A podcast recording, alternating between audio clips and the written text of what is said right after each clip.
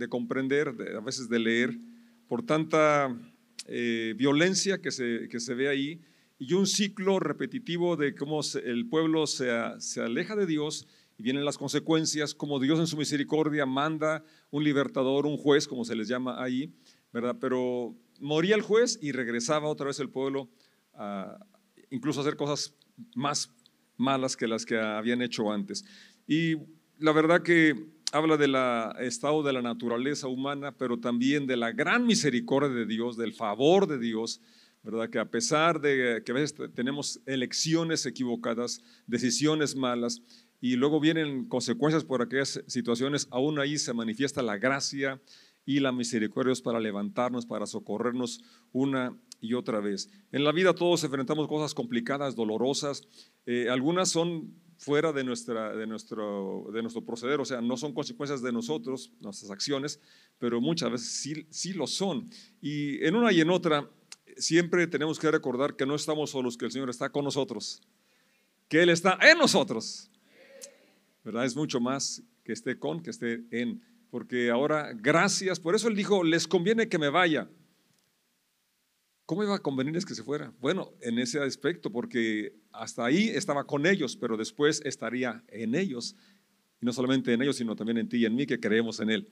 Y eso es lo más maravilloso que puede suceder. Esa es, la verdad, esa es la vida cristiana. Vivir, que Cristo viva en nosotros. Capítulo 6 del libro de los jueces nos relata eh, la historia de este hombre que es usado por Dios para liberar en una de esas épocas que estaban oprimidos por los madianitas, el pueblo de Israel.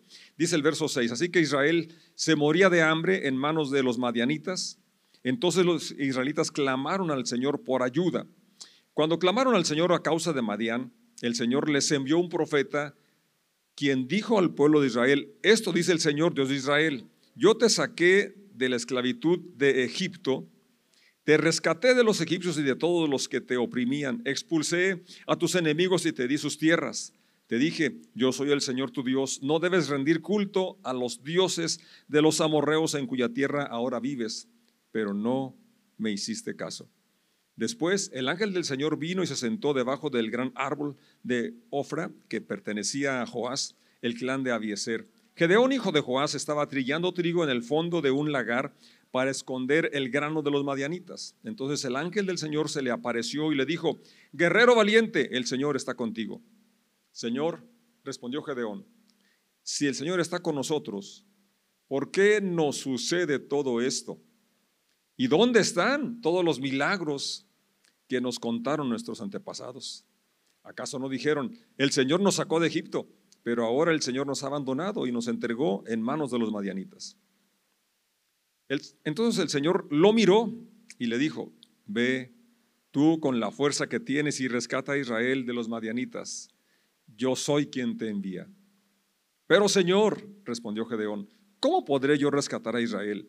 Mi clan es el más débil de todas las tribus de, de la tribu de Manasés y yo soy el menor, el de menor importancia en mi familia.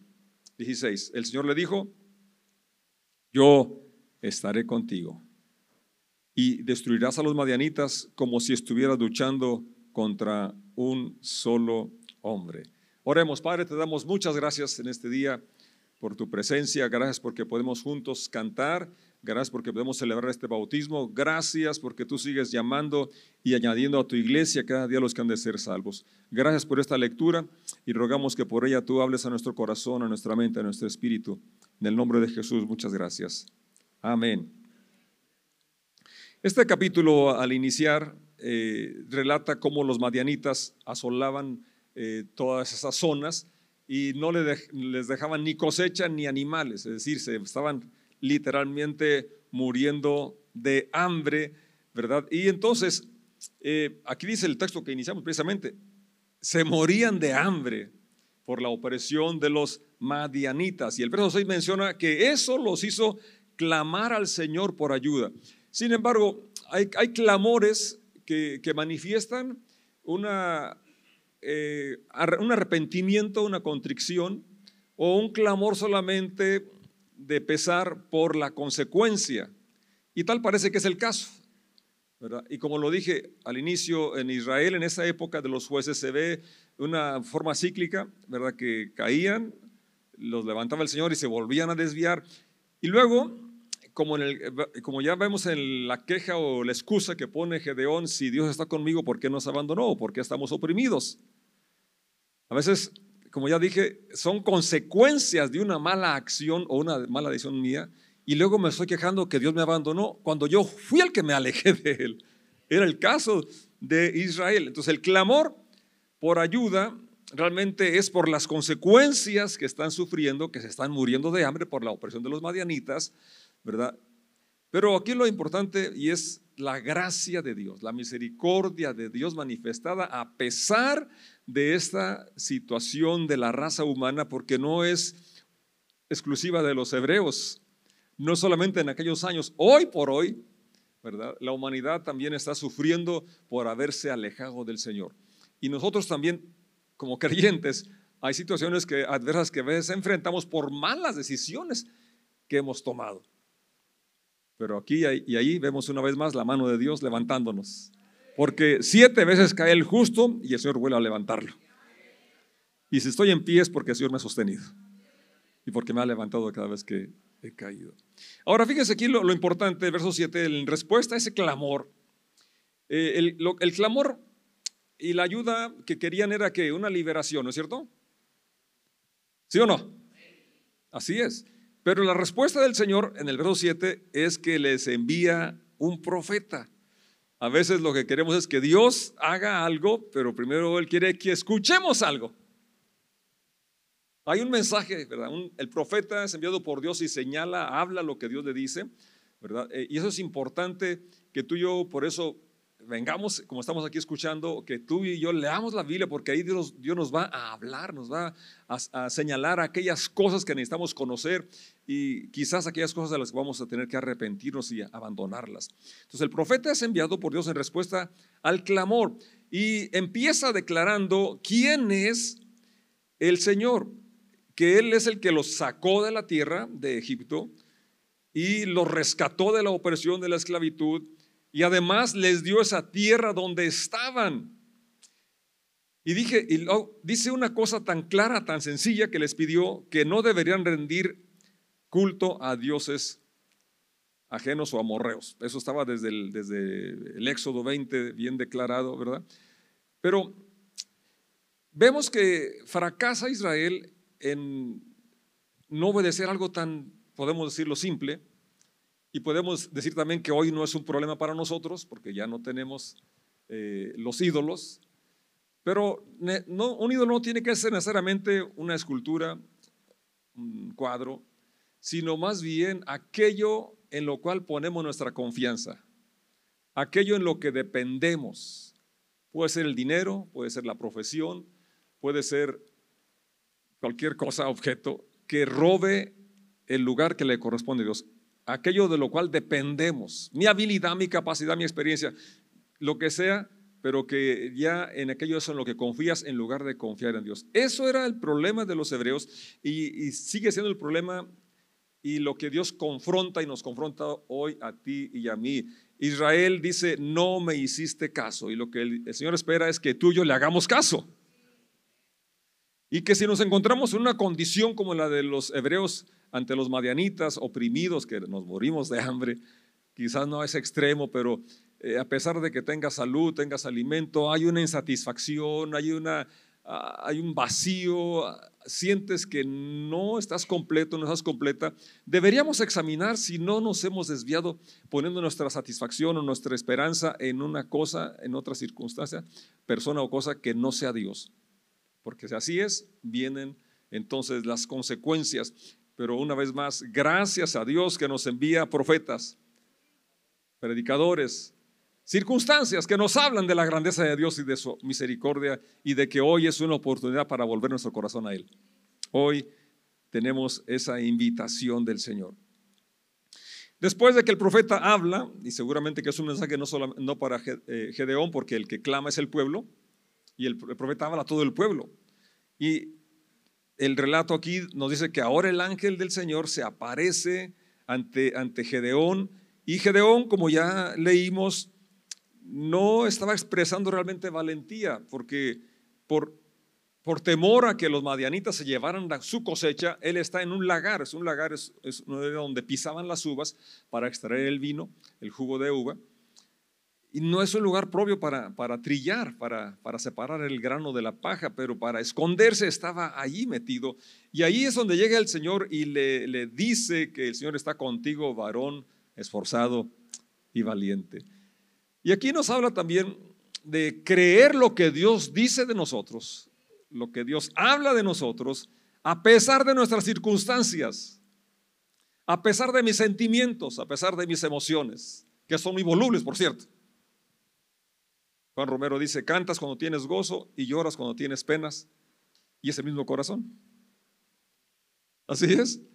Entonces lo importante aquí es escuchar la voz de Dios y una vez más lo importante de que leas la Biblia, lo importante de que te reúnas, ¿verdad? Y que podamos estar atentos a lo que Dios está hablando a nuestro corazón. Dios me está hablando a mi corazón hoy. ¿Y a ti? Dios nos habla en lo, individual. ¿Cuántas veces ha pasado que eh, oímos un mensaje y decimos, esto lo debería oír mi suegra? Esto es para mi esposa, esto es para mi esposa, es para mis hijos. Esto, esto es para mí. ¿Es cierto? Porque Dios habla de forma individual. Ya le hablará a tu suegra de la forma que Él quiera. Porque a todos nos habla el Señor en su momento. Y regresando al, verso 6 que los hebreos claman, entonces eh, tú y yo necesitamos también escuchar que Dios mismo nos dice, clama a mí, yo te responderé. Él nos invita a que clamemos a Él. Él prometió, estaré con Él en la angustia y lo libraré, le mostraré mi salvación. Así es. Entonces, que podamos dejar a un lado el orgullo, dejamos, ah, dejar a un lado el pensar que podemos solos eh, y clamar al Señor por ayuda, porque Él dice que su oído está atento a la oración de los justos, sus ojos están sobre los justos y su oído atento al clamor de ellos. Entonces podemos convertir la opresión en libertad, podemos clamar a Dios con sinceridad, no solamente pesar por las circunstancias, sino arrepentidos por haber abandonado a Dios y que eso es lo que trae los desastres a nuestras vidas. ¿Quién recuerda la primera aventuranza cuando Jesús habla de las bienaventuranzas en Mateo capítulo 5? Bienaventurados los pobres de espíritu decir, aquellos que están conscientes de su necesidad, que están conscientes de su dependencia de Dios, aquellos que no han hecho de una o de otra cosa su ídolo, su fuente de seguridad, su fuente de provisión, sino que siguen confiando en la provisión y la fidelidad de Dios, pobres de espíritu, porque de ellos es el reino de los cielos. Felices los pobres de espíritu. Entonces, este primer párrafo eh, eh, podemos ver que clamar a Dios habla de esta dependencia, de esta necesidad que tenemos de Él. También es importante compartir con otra persona de confianza cómo me siento y qué necesidad estoy pasando.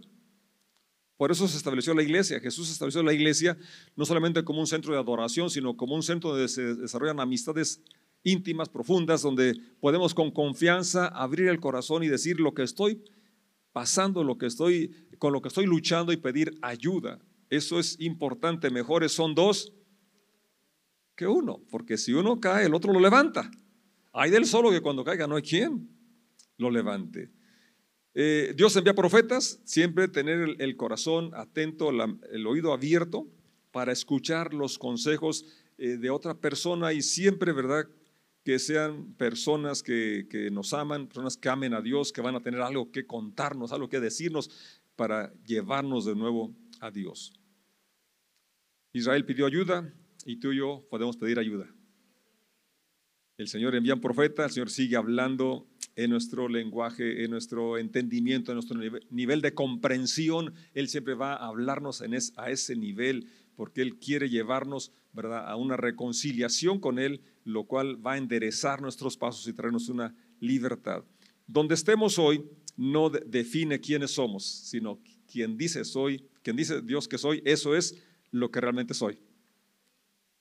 Parece un trabalengua, ¿no? No son mis pensamientos, no son las circunstancias, sino lo que Dios dice, lo que determina mi identidad. Y eso debe estar bien claro en nuestro corazón. Luego, ya comentamos cómo el, profeta eh, empieza a recordar lo que Dios es, lo que Dios ha hecho, y eso es importante que lo tengamos presente. Para Israel siempre eh, les recordaban que habían sido esclavos, que Dios los sacó con mano fuerte, con brazo poderoso. Quería que ellos recordaran, ¿verdad?, cómo Dios había intervenido en momentos de dificultad, de necesidad, y que en, humanamente era imposible que se liberaran. En esa ocasión también así eran. Los madianitas y las demás naciones eran innumerables. Lo describe que ni siquiera había forma de contar cuántos tanques de guerra traían. Bueno, traían camellos, eran las, sus vehículos de entonces, ¿verdad? Y, eran como langostas. Era una, cosa increíble, ¿verdad? Humanamente era imposible que toda la, toda la, nación de Israel les hiciera frente, ¿verdad? Pero usted puede leer el capítulo 7 y ve cómo Dios les dio victoria con solamente 300 hombres escogidos. Ni siquiera fue de toda la tribu, ¿verdad? Sino solamente 300, porque cuando Dios interviene, entonces hay victoria.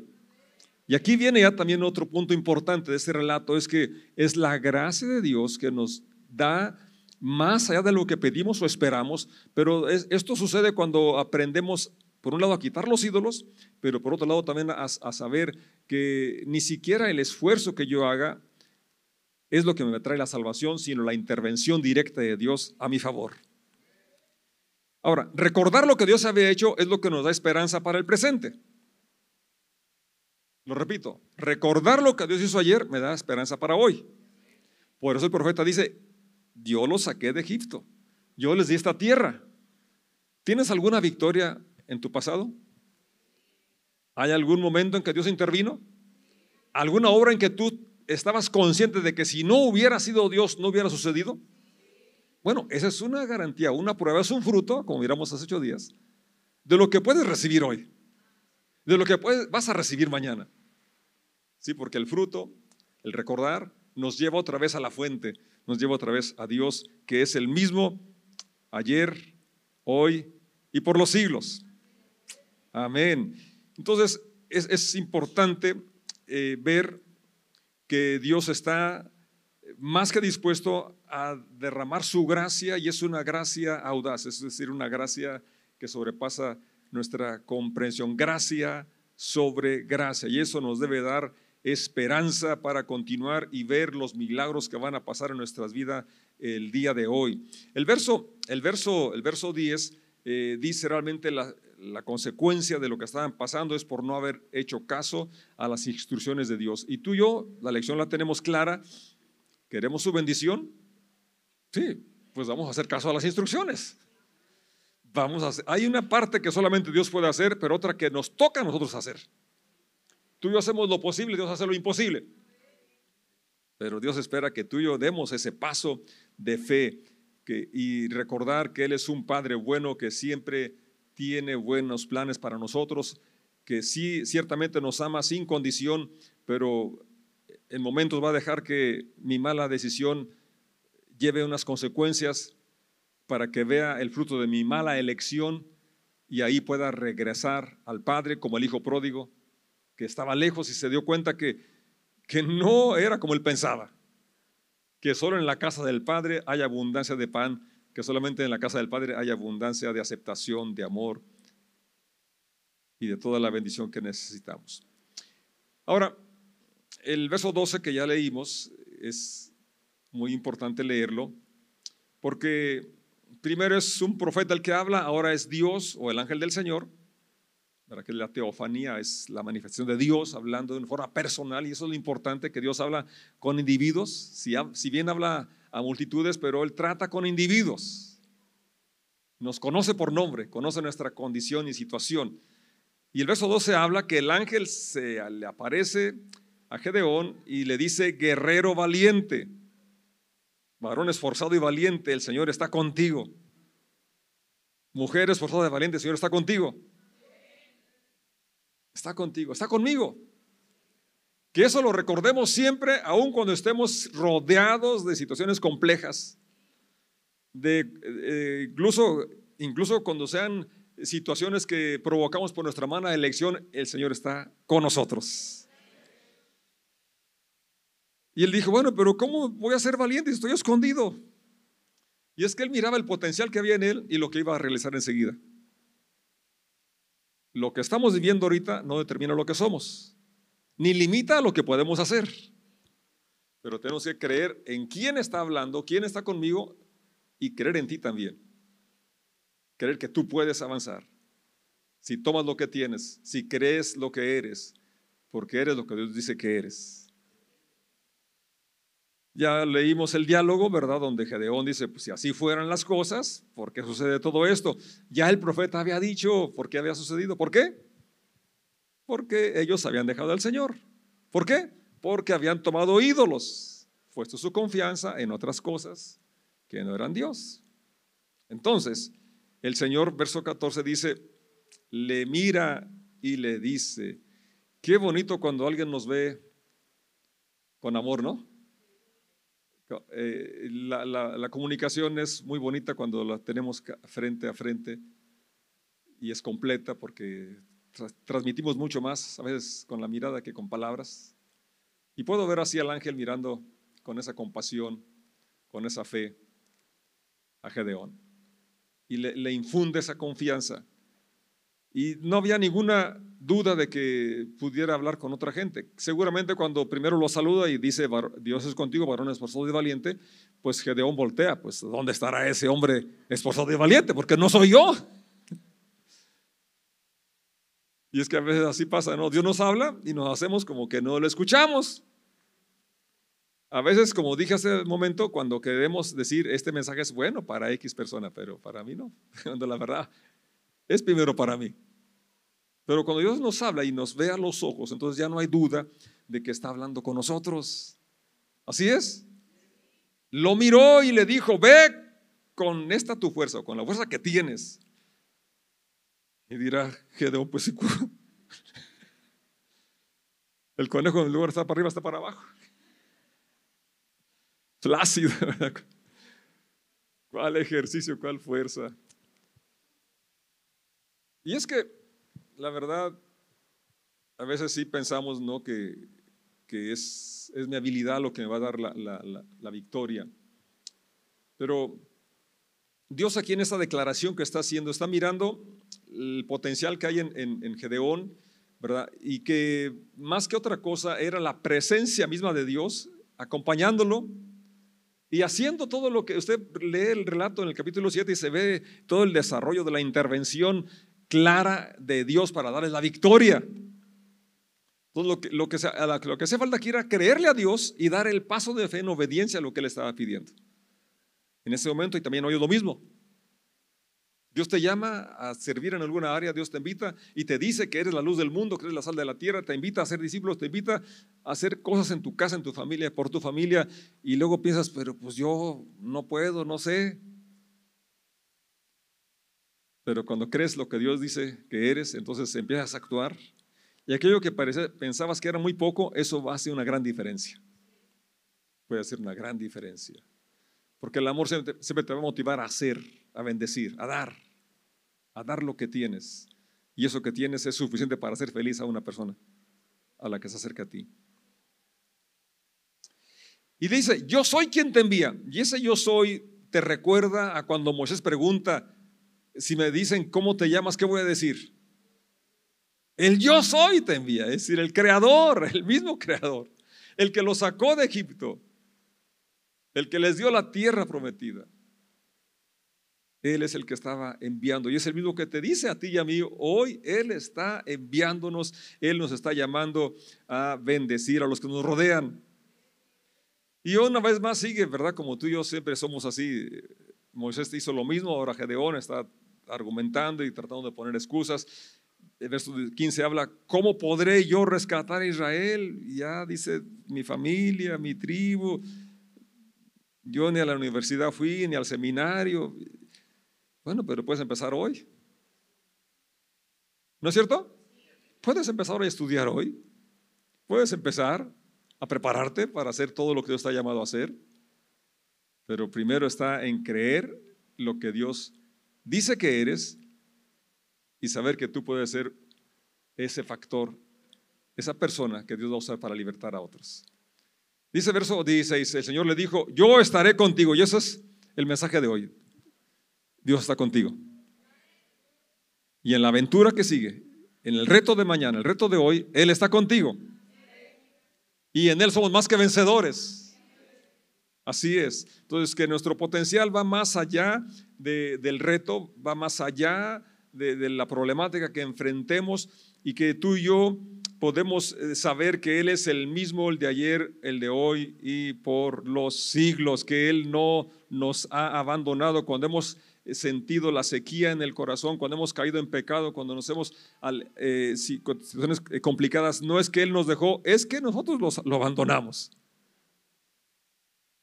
Pero aún ahí, aún ahí su mano me, sostiene, me guía, me hace volver en sí y como el hijo pródigo regreso al Padre.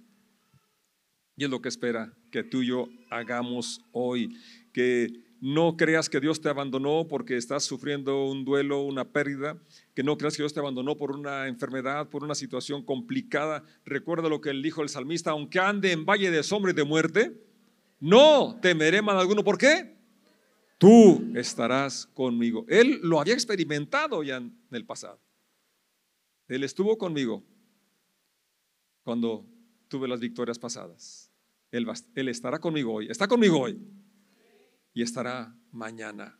Entonces, en los momentos difíciles recuerda que el poder de Dios nos va a levantar, nos va a sostener.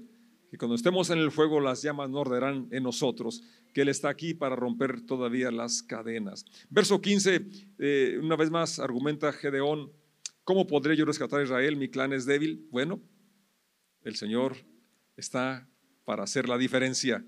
Así es. Y que entonces si Él dice, no importa lo que yo sienta, lo que yo piensa, lo que importa es lo que creo. Y aquello entonces va a cambiar esos sentimientos, esas emociones, para darnos el valor de caminar y dar un paso por fe. Un paso por fe, no por lo que siento, no por lo que miro, sino porque creo que Dios es fiel a sus promesas. Ya lo ha probado en, ocasiones, en muchas ocasiones el día de ayer. En años pasados he visto la gracia de Dios. Lo miraremos hoy de nuevo obrando a nuestro favor. En Corintios 12, 10, en la segunda carta que Pablo escribe a esta iglesia en Corinto, le dice en la versión del lenguaje actual, me alegro de ser débil. Y cuando habla de débil, habla de la humildad de reconocer nuestras incapacidades, nuestras limitaciones. Hay muchas cosas que rebasan nuestra habilidad, que rebasan lo que podemos hacer. Como alguien dijo con mucha sabiduría, puedes comprar medicina, pero la salud. Puedes comprar eh, la cama, pero el sueño. El, dinero tiene un límite. Y Pablo es a lo que sirve cuando soy débil, es decir, cuando soy vulnerable, cuando soy limitado, Y él se alegraba de eso, ¿por qué? Fíjate, el verso continúa diciendo, de ser insultado, perseguido y tener necesidad y dificultades por ser fiel a Cristo.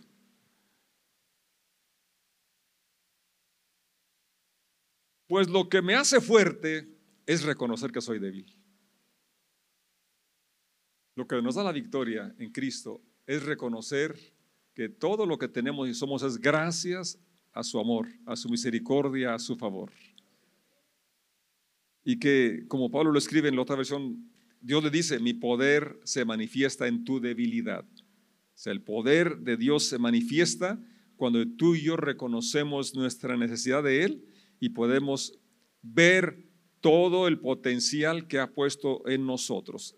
El Señor insiste y le dice a Gedeón, ve con la fuerza que tienes, ve con esa fuerza. Tú ya tienes lo necesario para actuar. No esperes a que te cases, no esperes a que tengas cierta edad, no esperes a que te gradúes, a que te titules, no esperes, porque a veces así somos, ¿no?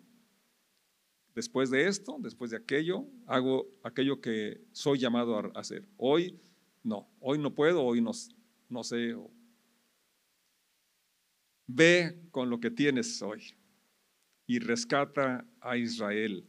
Una vez más, yo soy quien te envía. Entonces la parte nuestra, nuestra fuerza, el poder de Dios actúa cuando tú y yo confiamos, cuando creemos y eso nos lleva a actuar en obediencia a lo que Él nos está pidiendo hacer. Ya tenemos lo que se necesita para avanzar. ¿Quieres ver milagros?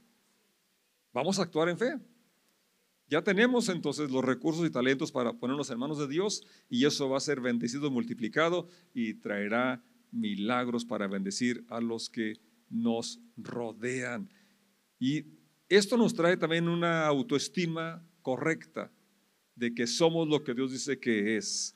Y tenemos una imagen clara de quién es Dios. No es que nos está castigando cuando hay cosas adversas, quizás son cosas fuera de nuestro control, ni siquiera consecuencia de mala elección, porque vivimos en un mundo caído. Pero aún ahí la gracia de Dios es suficiente para levantarnos, para socorrernos, para bendecirnos.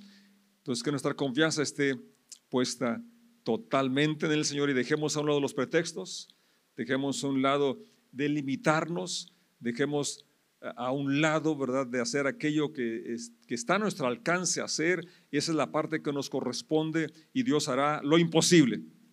Tú y yo haremos lo posible y Dios va a hacer lo imposible. Si hay algún ídolo en nuestra vida, es decir, una persona o cosa en la que hemos puesto nuestra confianza, vamos a eliminarla porque esa fue la razón por la que estaba Israel en esa situación rodeado de los enemigos, muriéndose de hambre. Su gracia es más que suficiente. La victoria viene a través de Gedeón, que da un paso de fe, y luego de los que Dios selecciona 300 solamente para una multitud innumerable. Usted puede leerlo después, eh, tiene que leer esa historia ahí en Gedeón, que está en, eh, en jueces, impresionante de ver la gracia de Dios, de tantísimos enemigos que, que venían contra ellos y Dios les da la victoria.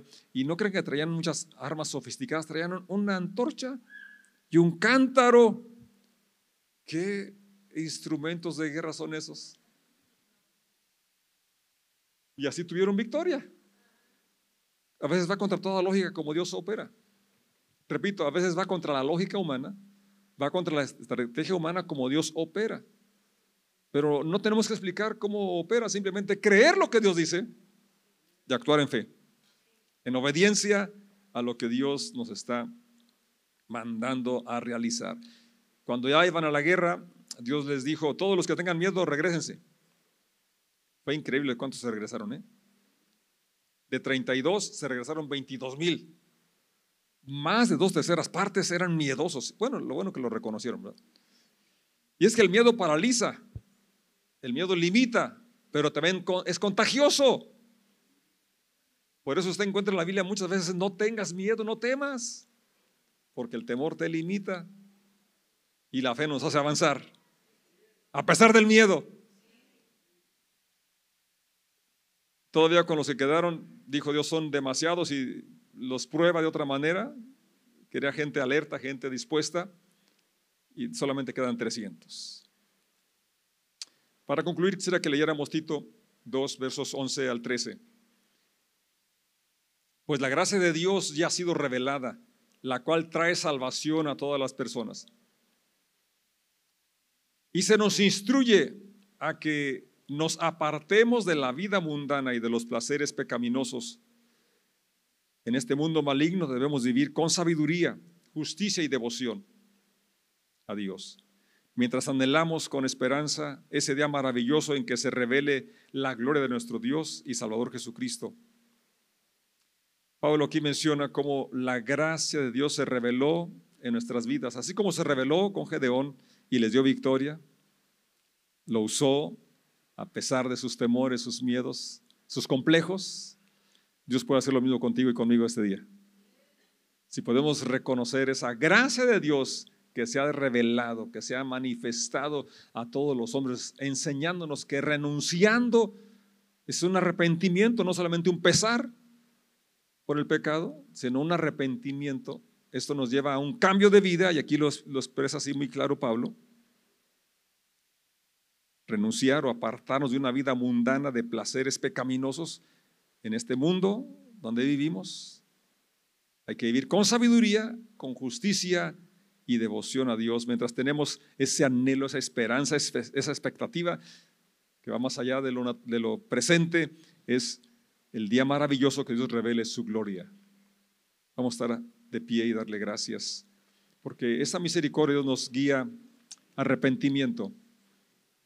Quizás ha estado una vida muy pasiva, muy tranquilo, mientras otros mueren de hambre, asediados por los madianitas.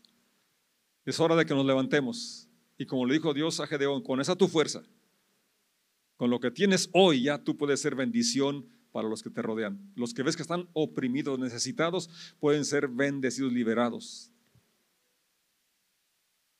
Hebreos habla de Gedeón y dice que él actuó por fe. Capítulo 11 de Hebreos tienes que leerlo, es, relata hombres y mujeres que hicieron grandes cosas por fe. Creyeron a Dios, le creyeron a Dios y actuaron en consecuencia a esa fe, a esa creencia. Y es lo que hace la diferencia. Porque si creemos y no actuamos, entonces no vamos a disfrutar la, la bendición que viene por la fe a nuestras vidas. Dice el verso 32 de Hebreos 11, ¿cuánto más les tengo que decir? Se necesitaría demasiado tiempo para contarles acerca de la fe de Gedeón, de Barak, de Sansón, de Jefté, de David, Samuel y todos los profetas. Por la fe, esas personas conquistaron reinos, gobernaron con justicia, recibieron lo que Dios les había prometido. ¿Hay alguna promesa que no se ha hecho realidad en tu vida? Por la fe podemos recibirla. Ellos cerraron bocas de leones, apagaron llamas de fuego, escaparon de morir a filo de espada. Su debilidad se convirtió en fortaleza y fue lo que pasó con Gedeón. Su temor se convirtió en valentía su pasividad en acción. Y es lo que espera Dios de mí y de ti esta mañana también. Su debilidad se convirtió en fortaleza. Que la excusa, ¿verdad?, se, se convierta en acción. La incredulidad, la duda en fe. Y eso nos lleve a actuar de acuerdo a lo que Dios espera que hagamos. Llegaron a ser poderosos en batalla, hicieron huir a ejércitos enteros.